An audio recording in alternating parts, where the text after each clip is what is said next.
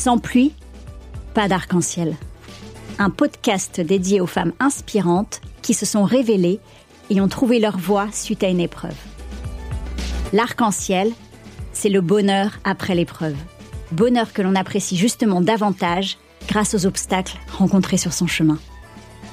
Je suis Sarah Pebro, comédienne, humoriste et auteur. J'ai eu un cancer du sein à 30 ans. J'en ai fait un spectacle qui s'appelle K Surprise, après avoir publié un livre, Sarah, 30 ans, mon cancer, même pas peur.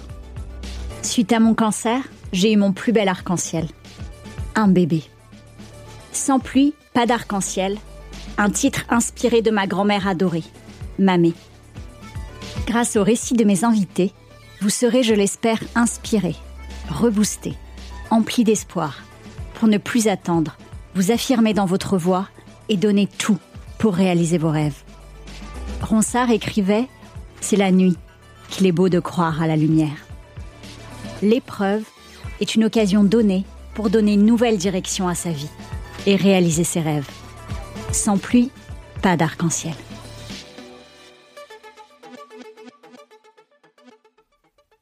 Aujourd'hui, je reçois Séverine Martin. Séverine a 46 ans. Elle habite la région lyonnaise et est maman de deux enfants. Elle est community manager et accompagne des entrepreneuses pour créer une communication qui leur ressemble sur les réseaux sociaux. Séverine vient nous parler de sa tempête. Un cancer du sein, diagnostiqué fin 2016 après avoir découvert une boule en s'autopalpant les seins. Ça a été un gros bouleversement sur sa façon de voir la vie. Elle le dit, elle a eu la totale. Chimiothérapie, radiothérapie, mastectomie, reconstruction, immunothérapie et hormonothérapie. Son phare dans la tempête, Lillison et sa BD La guerre des tétons, dans laquelle elle partage son expérience du cancer sans filtre et avec humour. Je me suis dit, elle en a fait quelque chose et je vais faire pareil. Je sais que je vais en chier, mais je vais en sortir quelque chose, nous dit-elle. Son arc-en-ciel est arrivé en plusieurs étapes, avec pour fil conducteur en faire quelque chose de positif. La première a été son association des gommes pour récolter des fonds pour la recherche, puis la création du salon des caféiteuses pour lequel elle réunit des femmes découvertes sur les réseaux qui sont passées par l'étape du cancer et en ont fait quelque chose de positif. La deuxième étape a été l'entrepreneuriat. Ayant expérimenté comment les réseaux permettent de créer une communauté et de passer des messages, elle se forme au métier de community manager, ne se sentant pas de reprendre son travail d'assistante sociale. Elle s'est lancée en freelance il y a deux ans. Ses conseils, ne pas rester seule, s'entourer de personnes qui vivent la même chose, avoir un exutoire pour déverser tout ça, prendre plus de temps pour soi. Sa vision du bonheur, être soi-même, oser faire les choses qu'on a envie. Séverine Martin, on n'a qu'une vie. Il faut la vivre pleinement.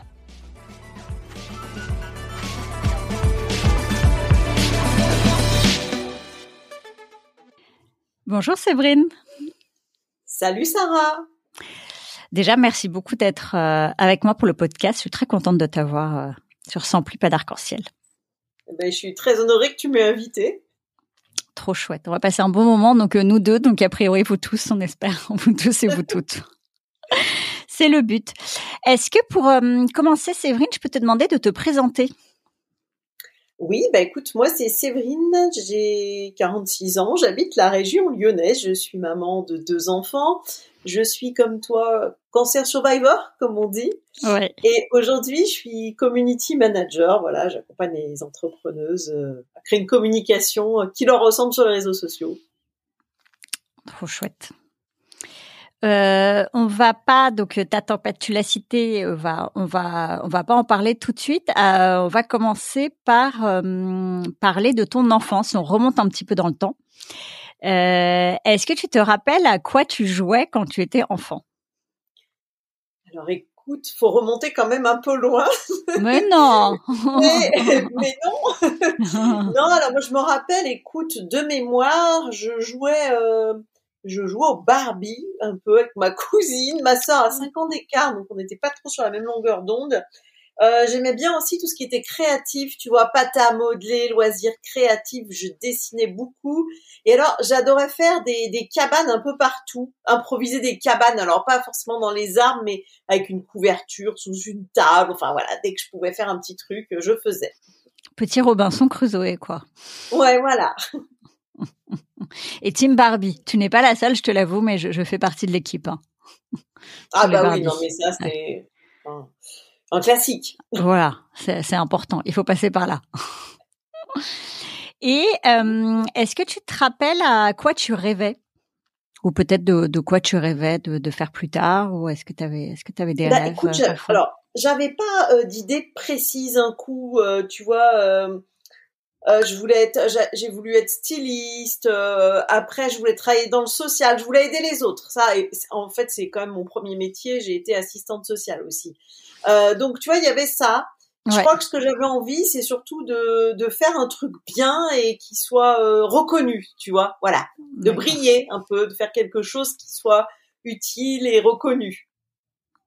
Bon, on en, on en parlera plus tard, on va pas griller les, cartouches, mais c'est euh, un peu beaucoup lié à ce que tu fais. Tu vois comme quoi On voit pas toujours le lien avec, euh, avec mes questions. Souvent, il y en a en fait. ouais, ouais, Et euh, bah, on va parler de, de ta tempête maintenant. Alors, on parlera après l'arc-en-ciel, mais sans plus pas d'arc-en-ciel. Donc, on, commence toujours par la tempête. Qu'est-ce que tu peux nous en dire de, de cette tempête? Bah, écoute, cette tempête, alors on va parler, il y, a eu plusieurs tempêtes dans ma vie quand même.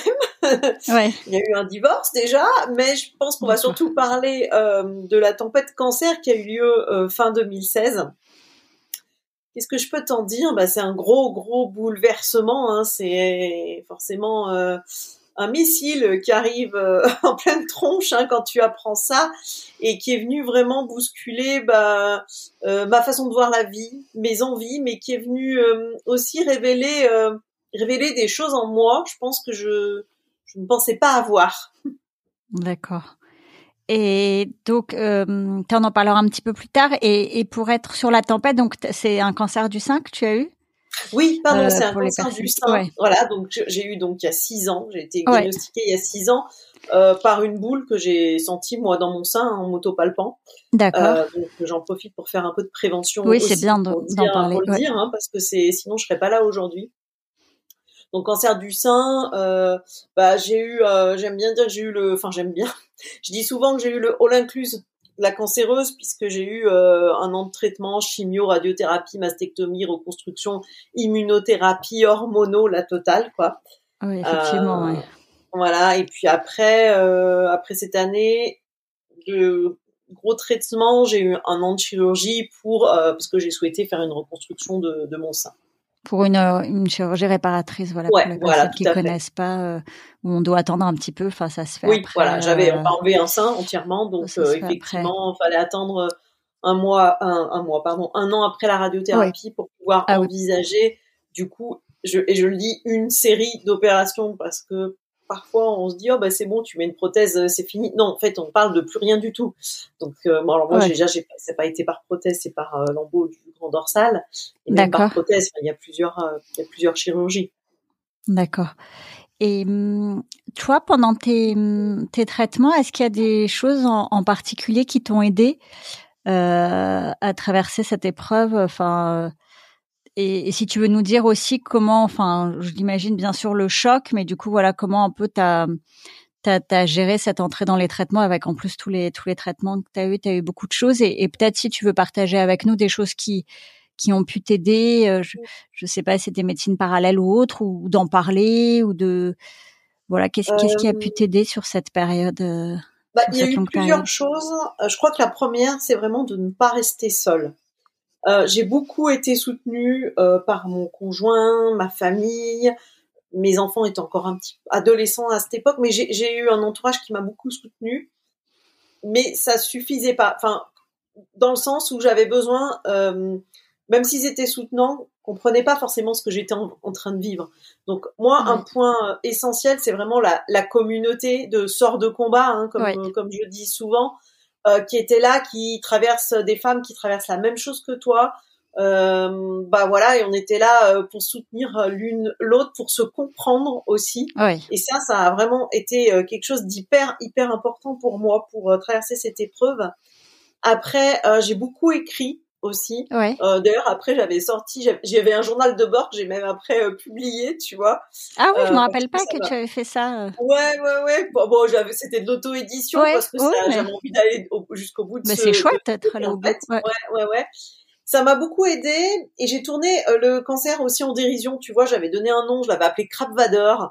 C'était un nom qu'on avait trouvé avec mes, mes enfants à l'époque. Je dessinais, alors euh, tu vois, bah, tu vois, la passion du dessin était revenue. Alors je dessinais à ma manière. Hein, je suis pas une grande illustratrice, mais en tout cas, ça m'aidait en fait de, de oui, de le tourner en dérision, en fait, de prendre une sorte de, de pouvoir sur cette euh, putain de maladie, hein, j'ai envie de te dire, euh, en le tournant en dérision, puis en écrivant. Voilà, ça m'a, ça m'a beaucoup aidé. C'était, euh, je pense que c'est important d'avoir un exutoire. Bien Moi, c'était ça. Il y en a, ça va être le sport. Alors si je marchais beaucoup aussi, enfin, chacun son exutoire, en tout cas. mais je pense que j'ai envie de te dire que si j'aurais un conseil à donner, tu vois, enfin, mm. tu me l'as pas demandé, mais je vais te. Je non, mais vas-y, bah, si, si, non, mais en plus, tout le monde est friand, ouais de ne pas rester seul face à la mm. maladie, de s'entourer de personnes, pas dans le négatif, de personnes qui vivent ça, mais pas dans le bad trip, tu vois, le, but c'est pas de t'enfoncer. Et puis vraiment d'avoir un exutoire, quelque chose pour euh, déverser tout ça, quoi. de trouver ce qui est, ce qui nous convient et de, de profiter pour extérioriser tout ça, quoi, de pas, le, mm. pas le garder pour ça. Et ton entourage était plutôt présent, du coup, euh, et soutenant. Euh, même si j'ai ah compris, du coup, tu avais plus pour avec les sœurs de combat, c'est vrai que du coup, de pouvoir partager euh, les mêmes choses, mais tu avais un entourage en tout cas qui était là, euh, à tes côtés. Oui, j'ai eu la chance d'avoir un entourage euh, hyper présent, un conjoint hyper bienveillant, et et ça c'est super important parce que la féminité, enfin l'aspect physique, on prend un coup. Ouais. bon, bon, les cheveux, les sourcils, tout qui tombe, et puis bon, hein, ça en moins. Enfin, moi, j'appréhendais beaucoup, beaucoup sa réaction. Et euh, enfin, quand t'as un conjoint qui, qui t'aime, qui te désire, qui te dit que t'es belle malgré tout ça, en fait, euh, ça m'a vraiment aidé euh, à, à, mieux accepter en fait euh, ce qui m'arrivait. Ah, bien sûr. Mm. Et le euh, et du coup donc après tu as, fait la la reconstruction donc un an après. Donc c'est bien de préciser en effet que c'est un long chemin pour les personnes. Enfin c'est pas du tout pour que les personnes ne le fassent pas, mais comme tu dis en revanche qu'ils se disent pas qu'en effet euh, en une opération euh, mm. c'est c'est aussi simple. Là aussi tu as pu te, te faire accompagner. Enfin on parlait avec des sœurs de combat ou autres. Donc déjà j'ai compris ton compagnon était vraiment à tes côtés et tout. Et après tu avais aussi des oui, bah pareil. Alors euh, Manu, donc mon conjoint, m'a accompagné à chaque étape, enfin à chaque rendez-vous chez le chirurgien, euh, il était là, il m'a soutenu euh, tout le long. Et effectivement, et les sœurs de combat, j'ai échangé avec pas mal de monde sur les types de reconstruction, sur des gens, voilà, mmh. on se montre hein, entre nous. voilà, je, je, me rappelle, je sais pas si je peux une petite anecdote euh, avec Catherine Torizet que tu, tu connais, que tu as interviewé aussi dans ton podcast. Je me rappelle d'une réunion qu'on avait eue à Paris ensemble où euh, j'attendais, je crois que j'étais en pleine reconstruction, on était allé au chiottes, elle m'avait montré ses seins, enfin c'était assez rigolo. Et moi-même, après, j'ai eu fait à montrer ma reconstruction à d'autres personnes qui attendaient sans aucune pudeur parce qu'on est toutes passées par ce truc en fait et c'est assez... Euh, c'est assez drôle et assez sympa en fait. Du coup cette solidarité. Ouais, c'est ce que je trouve chouette. En plus, c'est vrai que c'est particulier. Qu'il je, je, c'est pour ça, merci d'en parler, parce que je sais qu'il y a des personnes qui se posent la question, tu vois, des femmes de le faire ou pas. Et je trouve que tout à coup de se dire, bah voilà, on peut en parler, et puis entre nous se dire, bah, bah voilà, moi je l'ai fait, euh, moi je l'ai pas fait. Enfin, tu vois, chacun après euh, fait comme il veut, mais de voilà, de mm. savoir qu'on peut partager même là-dessus aussi, et c'est sur mm. des sur des étapes importantes en fait pour euh, carrément. pour pour pour sortir pour sortir de la maladie.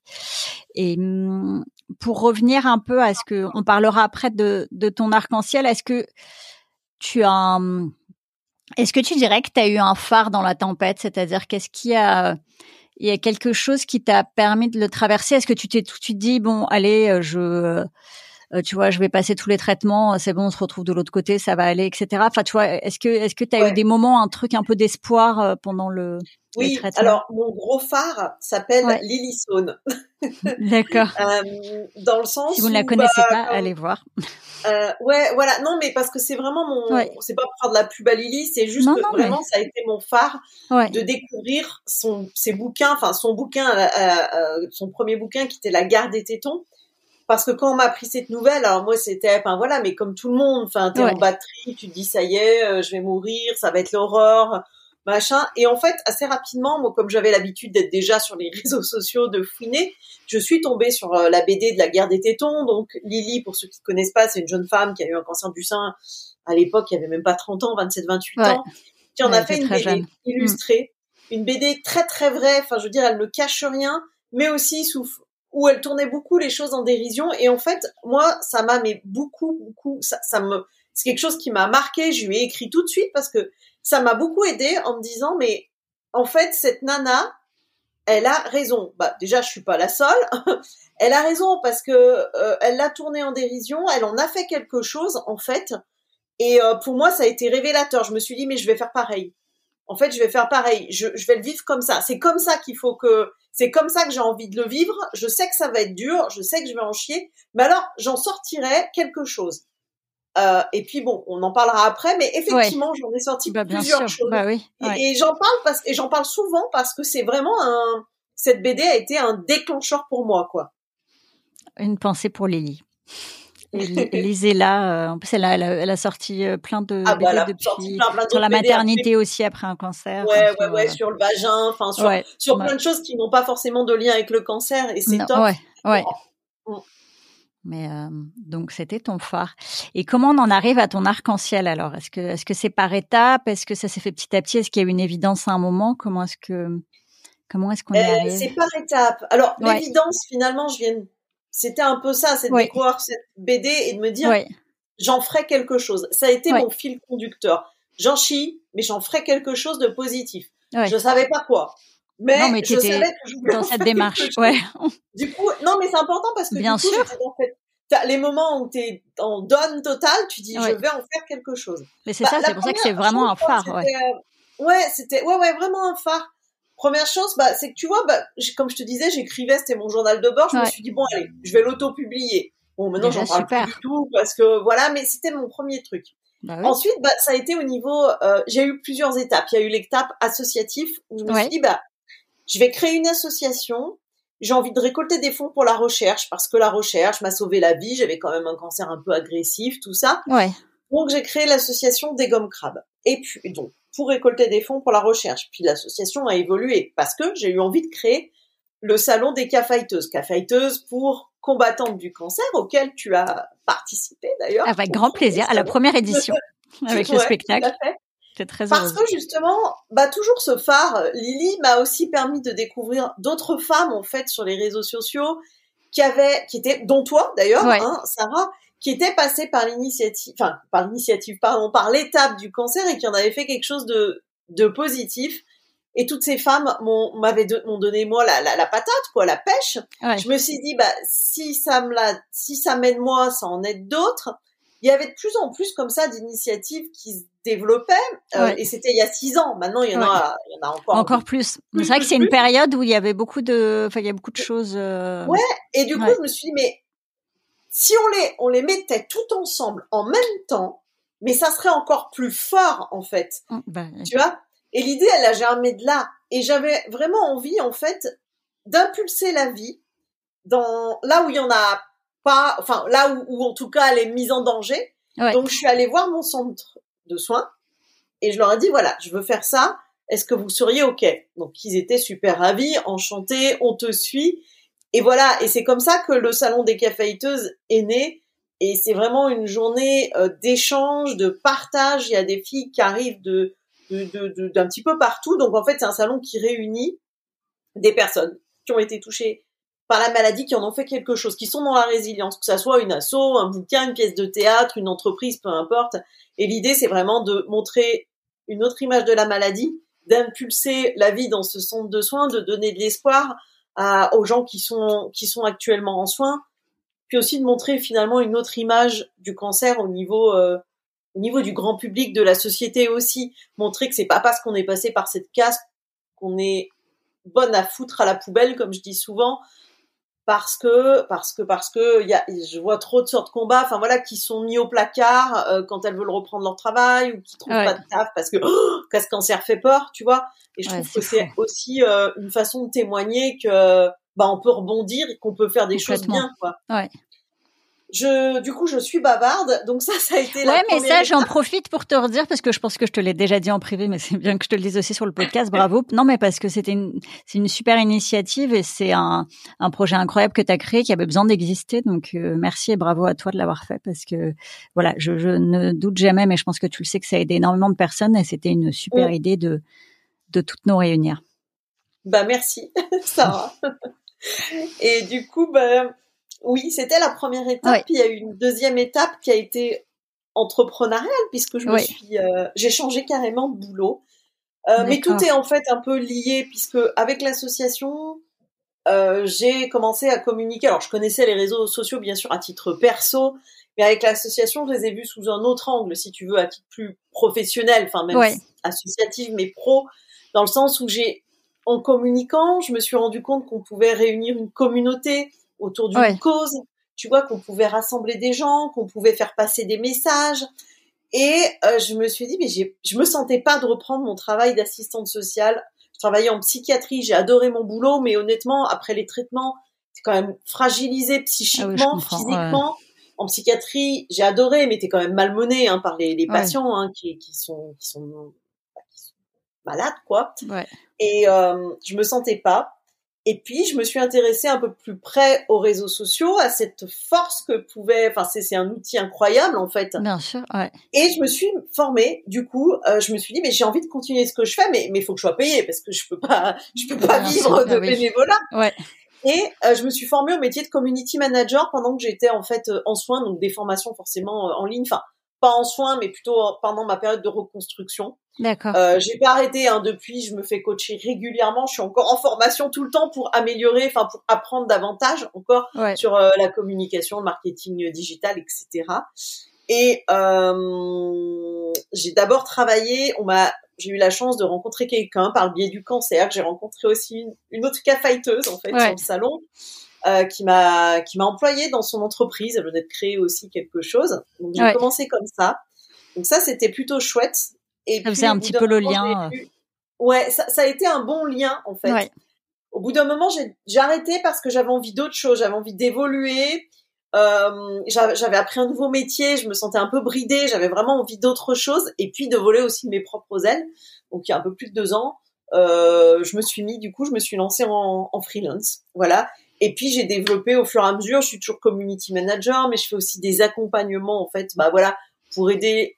Je pose beaucoup avec les femmes à les aider bah, à construire voilà une communication qui, qui va leur ressembler, tu vois, qui va leur permettre de développer leur activité. Je me lance aussi dans la création de contenu. Enfin voilà, donc c'est chouette Super, ouais. parce que tu peux développer au fur et à mesure euh, ce que tu as envie. Et hum, voilà, donc ça c'est fait, cet arc-en-ciel en fait, c'est fait par étapes et euh, je me dis qu'il, je pense qu'il n'est pas fini. Il y aura sûrement d'autres choses aussi qui arriveront, euh, qui arriveront après, euh, parce que le cancer a, enfin cette étape de la maladie, je pense, a débloqué beaucoup de choses en moi. Je me mettais, je pense, des barrières, j'osais pas, etc. Et maintenant, tu vois, je me dis, euh, bah, j'ai pas grand chose à perdre à, à essayer, en fait, tu vois. Complètement.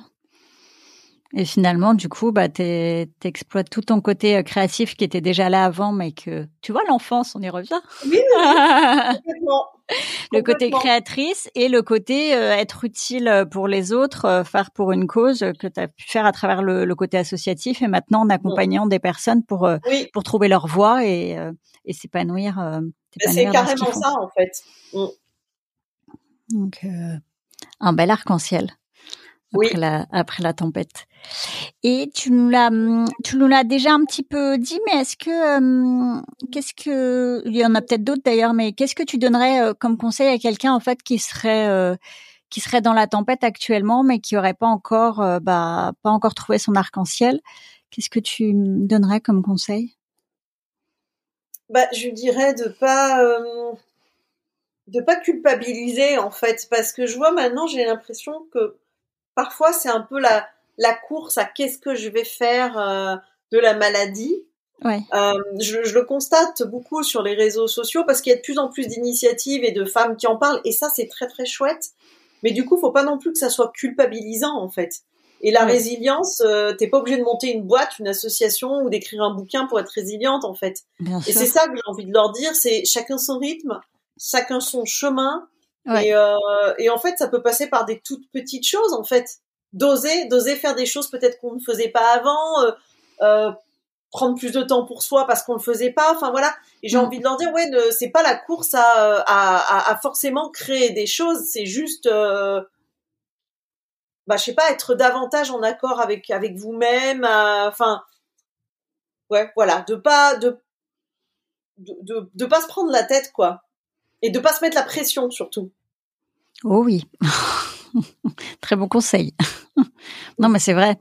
Et de, euh, je comprends ce que tu dis. C'est vrai qu'on voit les gens qui font telle et telle, euh, qui, qui sont à l'origine de telle et telle initiative, etc. En fait, juste, de, en revanche, de, de se dire, de pas se brimer, de, de faire ce qu'on a envie de faire, euh, peut-être qu'on n'osait pas faire avant. Ça, c'est chouette. Ce que tu disais Ouais. tout à l'heure sur le fait que maintenant t'osais et que, bah, on n'a rien à perdre. Enfin, c'est. C'est ça, je pense qu'il faut passer par. Enfin, c'est ça en fait la priorité. C'est pas de créer des grands trucs. Mm. On a, il y a, il y a certaines personnes qui ont des tempéraments pour Ouais. aller faire des choses, aller de l'avant, et c'est tant mieux. Mm. Mais on n'est pas, tout le monde n'est pas comme ça, et c'est pas grave en fait. Pas du tout. Tous les chemins, euh, tous les chemins sont très beaux et c'est parce qu'ils sont uniques Ouais. qu'ils sont beaux, pas parce que c'est des copies. Exactement. Et euh, quel est ton mantra préféré? Facile. Ah, On n'a qu'une vie. ah. Moi, mon mantra, ça, c'est on n'a qu'une vie, euh, faut la vivre pleinement. très bien. Donc on reste euh, rester dessus, profiter, euh, profiter pleinement. Voilà. Et est-ce qu'il y a un... Alors, le mot, ça fait toujours un petit peu fort, le livre qui a changé ta vie. Mais voilà, en tout cas, ça peut être un livre. Alors, il peut y en avoir plusieurs, hein, je bride pas. Mais euh, ça peut être un livre. C'est pas forcément dans la tempête, ça peut être dans cette tempête-là, mais ça peut aussi être juste un livre qui t'a marqué un moment. Est-ce que est-ce que tu en as un qui te vient en tête? Bah, je, te l'ai déjà dit, mais moi, pour moi, c'est le, la guerre des tétons, quoi. Ouais. Tu vois. Ouais. C'est vraiment le livre qui m'a marqué et à un moment donné où bah, j'en avais besoin, donc forcément, je pense que c'est pour ça qu'il m'a marqué. Ouais. Après, sinon, non, j'ai pas. euh, Non, tu vois, j'ai pas en tête un livre qui m'a euh, forcément. euh, Non, qui m'a forcément bouleversé plus que ça. Ou. Enfin, là, comme ça, tout de suite, je- j'en trouve pas. Et euh, la musique qui te donne la pêche. Alors, elle va rejoindre la liste, la playlist Spotify sans pluie pas d'arc-en-ciel avec euh, tous les titres Ah, des invités du podcast. Alors, moi, c'est toute la musique des, de la dance des années 90. Tu vois, Yes. style, euh, si je dois te donner un titre, Cascada, par exemple, ou tu vois. euh, parce que c'est mes années boîte de nuit. Ouais. Et alors, un coup de mou, eh, moi, ça me, voilà, un coup de mou, même le matin, souvent, je me, je, je me mets ça. Ça me donne la pêche pour la journée. Alors, attends, c'est Cascada? Je sais pas si je connais ça. Cascada, ouais, mais enfin, ou toutes les, ou Gala, ou toutes les musiques Ah ouais, un Gala, peu, euh, vois, dance années 90, parce que j'allais, j'allais beaucoup danser en boîte de nuit, j'adorais ça. Et euh, voilà. Et une autre musique, pour le coup, j'avais pas de bouquin en tête, mais j'ai des musiques, c'est la musique de Rocky que j'écoutais souvent en allant en chimio aussi. Pareil, la patate, Et alors, ça. Rocky, c'est laquelle? C'est Eye of the Tiger ou c'est euh, Ouais. ouais, c'est ouais, ça? c'est ça. Euh, tin, tin, tin, c'est ça. Voilà. J'allais dire, je me disais, est-ce que je me lance pour la chanter? Mais en fait, Oh. non. Sur mon épisode, j'ai tenté de mettre ce que moi, c'était Wham, euh, Wake Me Up Before You Go, et j'ai tenté de le chanter. Quand j'ai réécouté, je me suis dit, j'ai pas coupé pour être honnête, mais je, je, je conseille aux personnes de sauter ce passage. ouais. c'était pas, c'était pas très ressemblant. Et hum, qu'est-ce que tu dirais que hum, c'est ta vision du bonheur aujourd'hui? Euh, bah, je dirais que le bonheur, c'est d'être soi-même, en fait. Tu vois, c'est vraiment d'oser, euh, d'oser faire les choses qu'on a envie, d'oser, d'o- d'oser être, ouais, d'être soi-même, parce que je crois qu'il y a trop de monde qui, qui n'ose pas, finalement.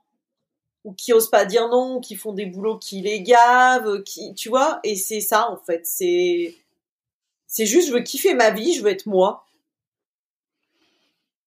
T'as bien raison. C'est peut-être un peu simple, hein, mais. Euh... Bah mais, non, mais en même temps, c'est pas si simple. C'est pas Et si en même temps, simple. c'est hein. pas si simple d'être soi-même, tu vois. Oh oui, On- c'est un chemin aussi. Ouais. Et je, je l'apprends, enfin, au fur et à mesure, hein, j'ai emprunté en tout cas ce chemin et au fur et à mesure, j'avance.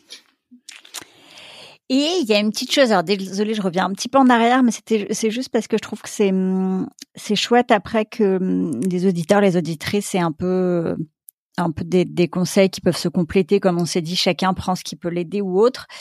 Est-ce que euh, toi, par rapport aux effets secondaires que tu as pu avoir, il y a des choses qui t'ont aidé?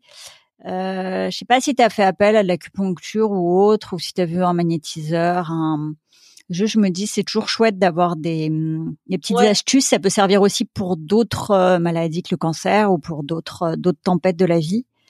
Alors, j'avais fait, alors moi, quand j'étais en pleine tempête, j'ai fait appel à, ouais, à différentes euh, médecines douces. Ouais, Donc, euh, je suis allée voir. Alors, j'ai- l'homéopathie. J'étais allée voir un médecin Ouais. homéopathe.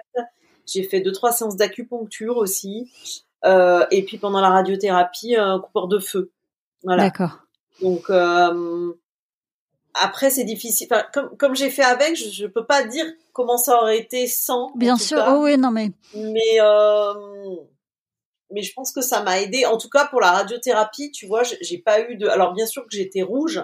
ouais, Euh, mais j'avais pas, j'ai pas eu de cloque, ça m'a pas brûlé, tu vois. ouais. J'avais la marque, mais j'étais pas brûlée.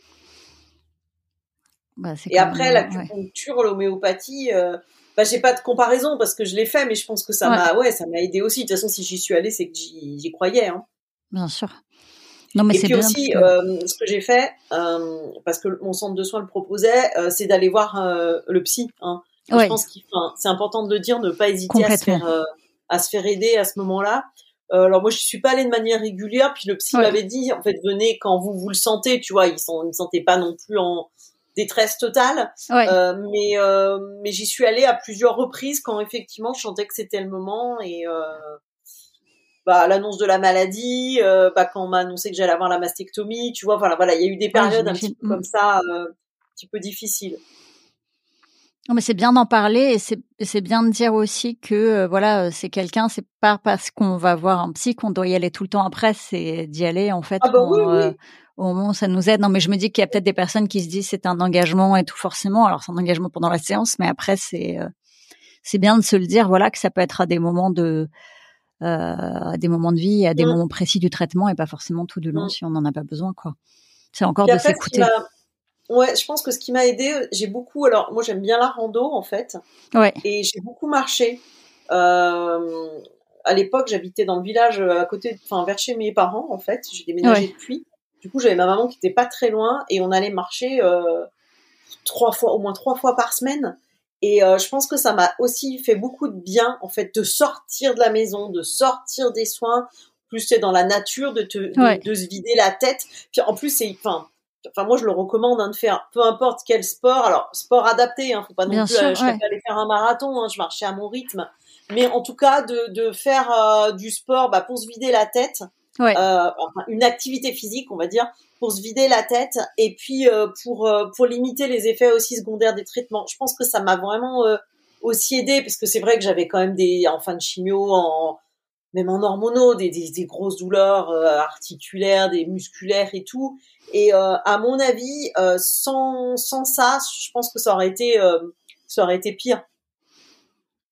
Ouais.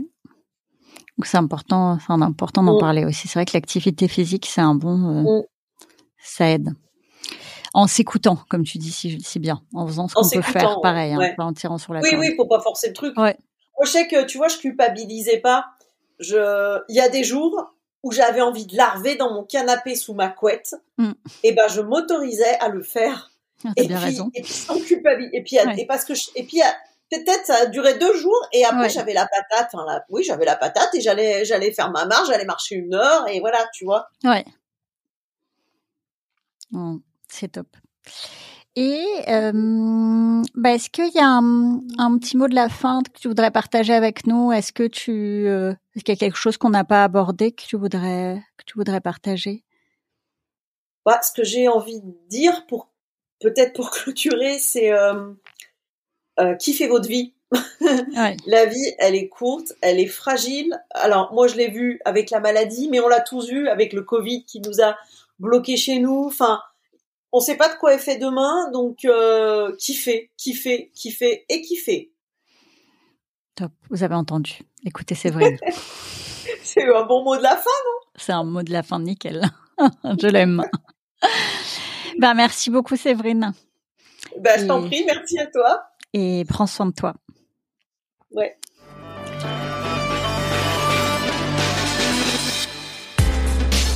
Merci d'avoir écouté cet épisode. Si vous aimez le podcast, mettez une super note, 5 sur 5, sur les plateformes d'écoute. Envoyez le lien à une ou deux personnes que le podcast pourrait intéresser et aider, et partagez sur les réseaux sociaux. Merci pour votre soutien. Tant qu'on est en vie, tout est possible. L'épreuve est une occasion donnée de se révéler et de réaliser ses rêves. Si un bébé après un cancer c'est possible, alors tout est possible. Croyez en vos rêves les plus fous et donnez tout pour les réaliser. Sans pluie, pas d'arc-en-ciel.